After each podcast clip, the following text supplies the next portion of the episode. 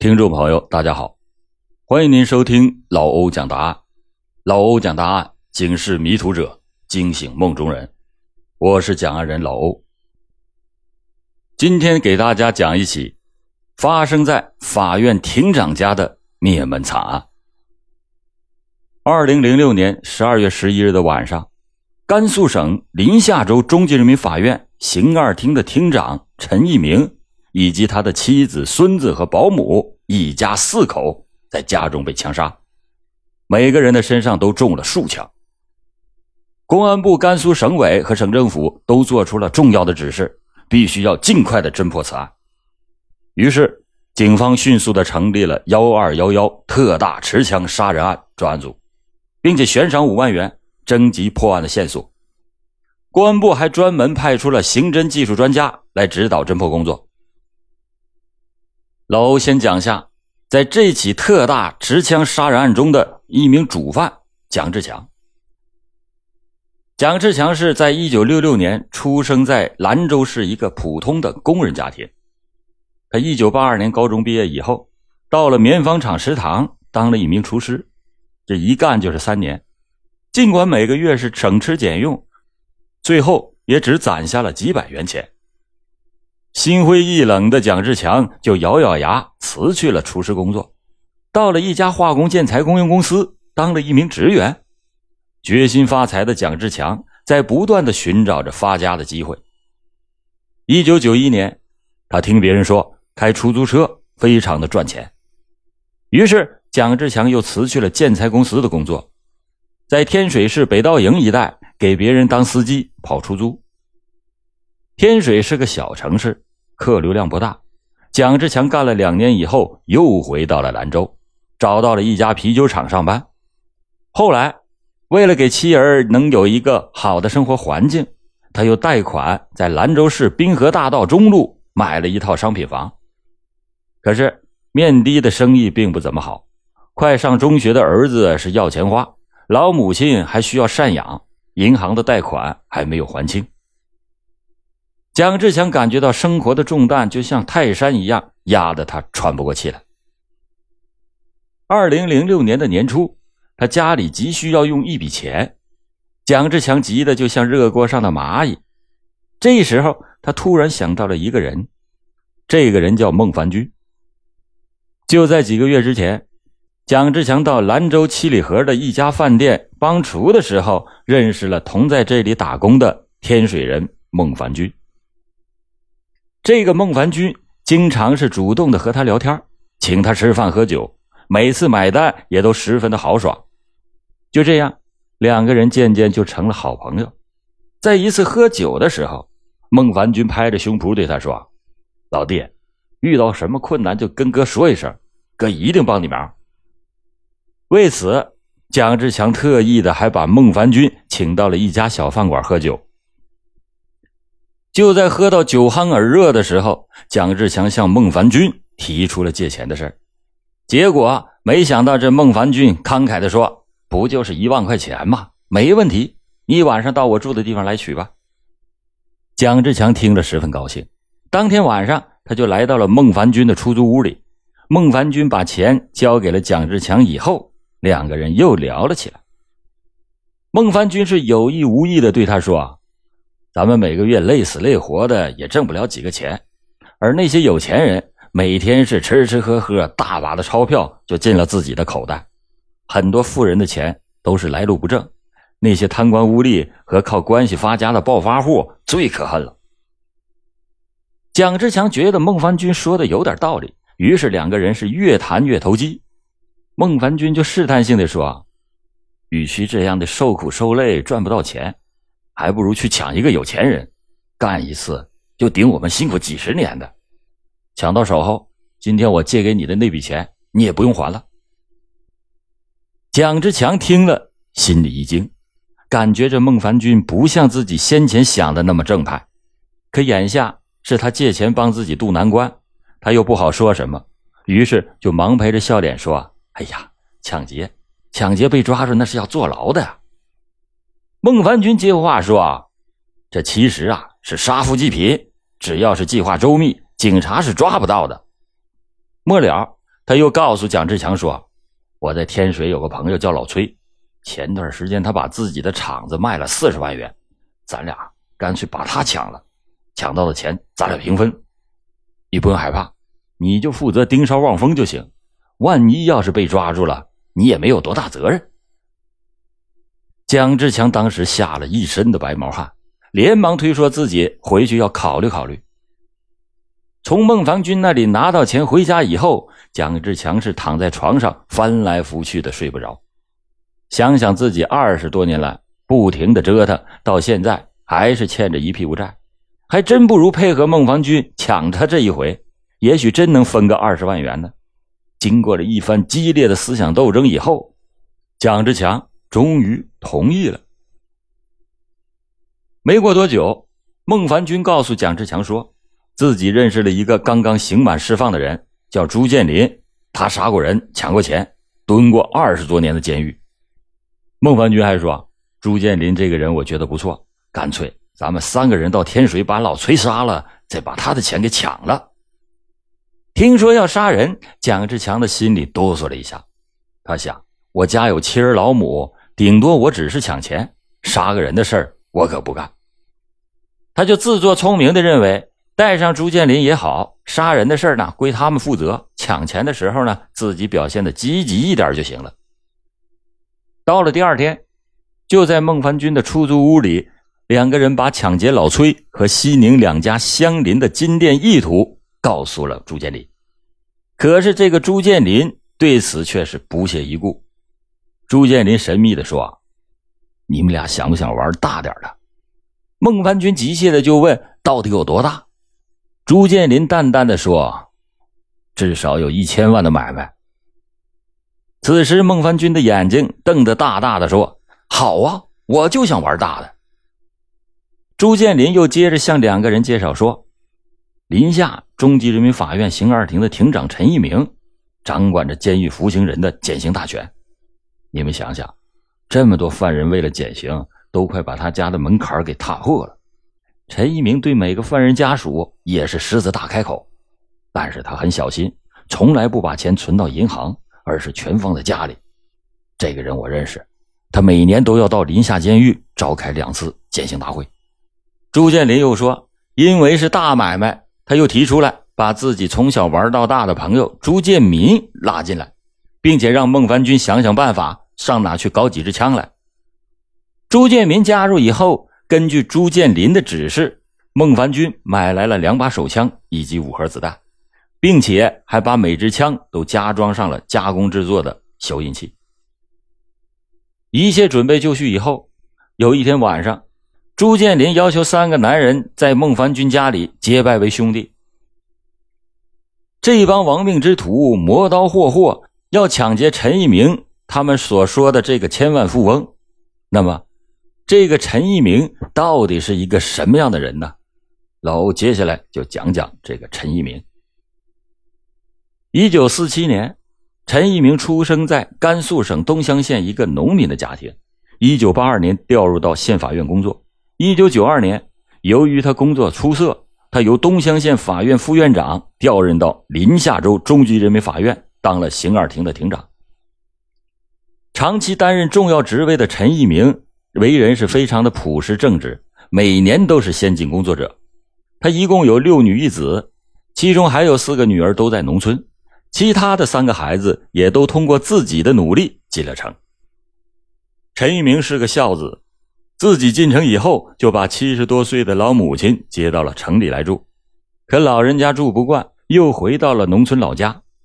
但是无论工作多么忙，陈一鸣每个月都要回到乡下去看望老母亲。他没有时间亲自照顾年迈的母亲，就请了儿媳妇在老家替自己照顾。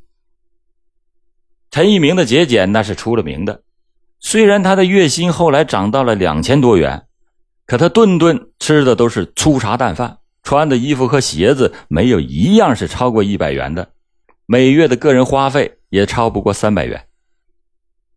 陈一鸣曾经做过胆囊炎和胆结石等手术，常年的吃药，儿女们就凑钱给他请来了保姆，可是他是一百个不愿意。二零零六年的春天，十六岁的农村女孩李慧慧来到了陈家，成了这个家庭中的一员。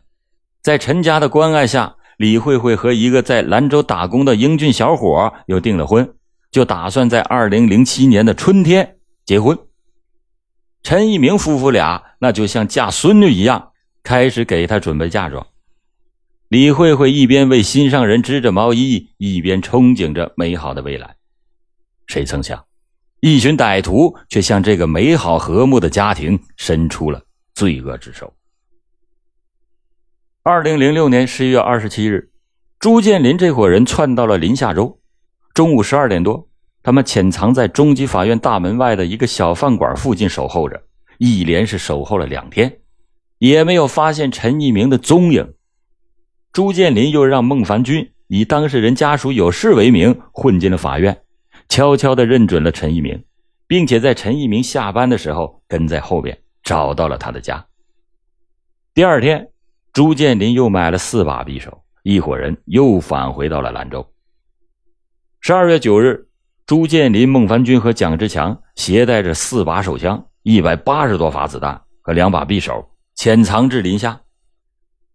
十一号的下午五点左右，受命在陈一鸣家附近守候的蒋志强。看见陈一鸣回了家，到了晚上七点，朱建林、孟凡军还有蒋志强各自带着装满了子弹的手枪，并且买了十多元的橘子和香蕉，伪装成朋友串门的样子，敲响了陈一鸣家的门。小保姆打开门以后，陈一鸣敏感的意识到这来者有诈，他猛地就站了起来，连忙的往房间里走。朱建林这下急了。冲着孟凡军喊道：“老二，不要多说了，赶快动手！”说着，两个人一起向陈一鸣的头部开了几枪。陈一鸣当场被打死。蒋志强从来也没有见过这杀人的场面，几乎是瘫软在地上。朱建林狠狠地瞪了他一眼，在朱建林的授意下，三个人把陈一鸣的尸体拖进了卧室。客厅里的响动惊动了陈一鸣的妻子马某，马某是连忙来到了客厅。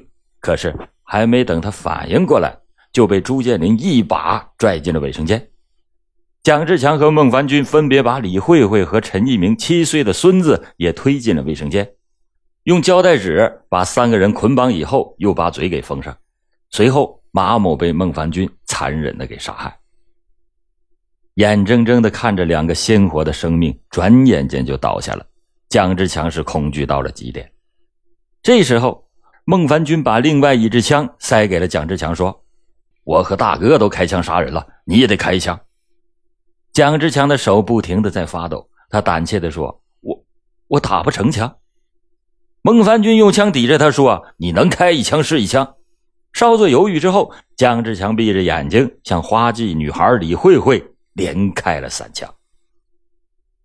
朱建林把陈一鸣的孙子带到了卧室。面对着黑洞洞的枪口，孩子流着泪，苦苦的哀求着说道：“叔叔，不要杀我！”丧尽天良的朱建林又连开了数枪，陈一鸣的孙子惨死在床上。接着，歹徒是翻箱倒柜，抢走了一万两千多元现金以及两只价值几百元的手表，连夜的逃往兰州。三个人在出租屋里把抢来的一万两千元平均分赃。并就如何的逃跑又商量了一番，还约定了再次碰头的时间。接过朱建林递过来的四千元钱，想起年轻的小保姆，转眼间就成了自己枪口下的冤魂。蒋志强的心里一阵悲凉。都是朱建林和孟凡军联手把自己拖了进来，害得自己现在是有家不能回，上不能赡养年迈的老母，下对不起妻儿，自己呀。这次是彻底的完了。三个亡命之徒匆匆的收拾完行李，搭上了前往去天水的汽车，又从天水逃往到宝鸡、西安、郑州，最后逃到了武汉。明明这陈一鸣是一个很普通再不过的法官，朱建林怎么就偏说他是身价千万的贪官呢？蒋志强和孟凡军一直是心存疑虑。有一天。三个人在武汉的旅馆里再次的聊起到这个话题。朱建林见大家都是绑在一根绳上的蚂蚱了，这才亮出了自己的老底儿。原来，四十七岁的朱建林出生在兰州，因为抢劫、杀人、盗窃、逃脱、诈骗等多个罪行，三次被判刑入狱。一九九一年，朱建林因为盗窃罪被判处了有期徒刑十三年零六个月。后来因为在监狱里逃跑，又被加刑七年。在临夏监狱服刑时，朱建林两次获得减刑。二零零六年五月三十日。临夏监狱向临夏州中级人民法院提交了建议给朱建林减刑一年零五个月的报告。负责减刑的刑二厅厅长陈一鸣在审阅了朱建林的材料以后，认为朱建林在服刑期间表现一般，又是累犯，于是就做出了对他减刑一年零三个月的决定，并且在减刑会上亲自宣布了减刑的结果。于是，朱建林为减刑少了两个月怀恨在心。他俩见大哥袒露心事，孟凡军也把自己的老底儿倒了出来。这个孟凡军是甘肃天水人，整日的梦想着能一夜暴富，曾经也是因为偷窃、抢劫多次被司法机关处理过。他朋友老崔卖场得了四十万元，引起了孟凡军的觊觎，他决定杀掉老崔，抢走他的巨款。为了达到此目的。他先是把自己在天水的一处旧房子以八万元的价格给卖掉了，又通过朋友买了几把手枪和一些子弹。随后，他就来到了兰州的饭店打工，希望能物色到同伙，共同致富。于是，就在这个期间认识了朱建林和蒋志强。两个铁哥们自揭老底以后，蒋志强是惊愕的张大了嘴巴，他做梦也没有想到。自己结拜的两个兄弟竟然都是劣迹斑斑，现在自己非但没有发财，还被两个人利用，成了别人复仇的工具，一步步的走向了毁灭。他为自己的交友不慎是悔恨不已。可是作为一个杀人在逃犯，离开了他俩，自己现在还真不知道接下来该怎么办。一番交心以后。朱建林和孟凡军是贼心不死，带着蒋志强买来的开锁工具，每个人还各自办了一张假身份证，随后偷偷的又潜回到了天水，准备再次作案抢劫老崔。朱建林和孟凡军把蒋志强当成了马仔，一些跑腿的事就吩咐蒋志强去做，监视跟踪老崔的事也都推给了他。蒋志强一个人在外面监视老崔时。每当想起七十多岁的老母和无依无靠的妻儿，便情不自禁的泪流满面。他告诫自己，再也不能干傻事去杀人了。落到如此的下场，他恨死了朱建林和孟凡军，恨不得现在用枪把他们给打死。可是天生就胆小怕事的他又不敢，他更怕因此暴露了身份。一天早上，朱建林安排蒋志强跟踪老崔。蒋志强就趁机离开了这个杀人团伙，跨省逃亡的蒋志强就如丧家之犬，没有一点的安全感。二零零七年一月二十八日，蒋志强见了家人一面以后，又匆匆的踏上了逃亡之路。他先是逃往了广州，又感到大城市不安全，后来他就化名李海云，来到山西临县的一家煤矿打工，打算在这里隐姓埋名过完余生。他舍不下家里的亲人，所以每隔一段时间就和家里通个电话。蒋志强逃跑以后，朱建林和孟凡军是恨得咬牙切齿。随后，他们在天水租了一套房子，为劫杀老崔做着准备。二零零七年三月初，孟凡军潜回兰州，联系上了惯偷朱建民做帮手，想抢点东西变卖，作为抢劫老崔的经费。三月三日凌晨，孟凡军、朱建民在兰州城关区兰心市场电器街行窃。这个宋某已经是另案处理。当他们把三辆电动车到处外逃的时候，被正在巡逻的保安围捕。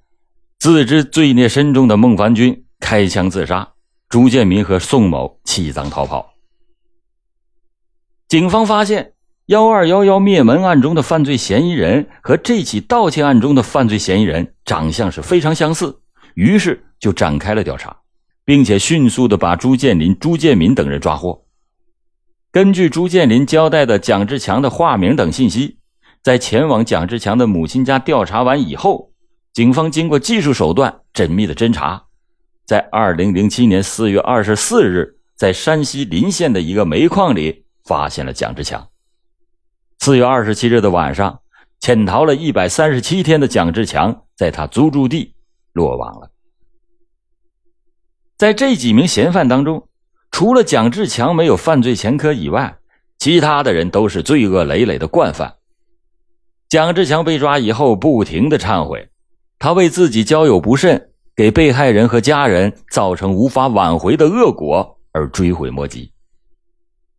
二零零七年九月十四日，临夏州中级人民法院开庭审理了此案，一审以故意杀人罪、抢劫罪、非法持有枪支罪判处朱建林和蒋志强死刑，剥夺政治权利终身，并且没收个人财产；以抢劫罪、盗窃罪。判处朱建民有期徒刑十年，并处罚金三千元。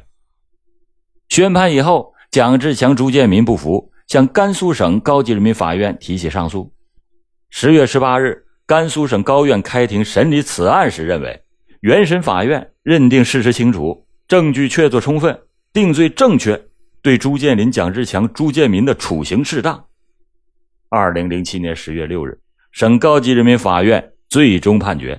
维持一审对蒋志强、朱建林的死刑判决，并且依法报请了最高人民法院核准。在二零零八年一月二十五日的上午，蒋志强、朱建林被押赴刑场执行死刑。好了，感谢您今天收听老欧讲答案，老欧讲答案，案案都惊奇。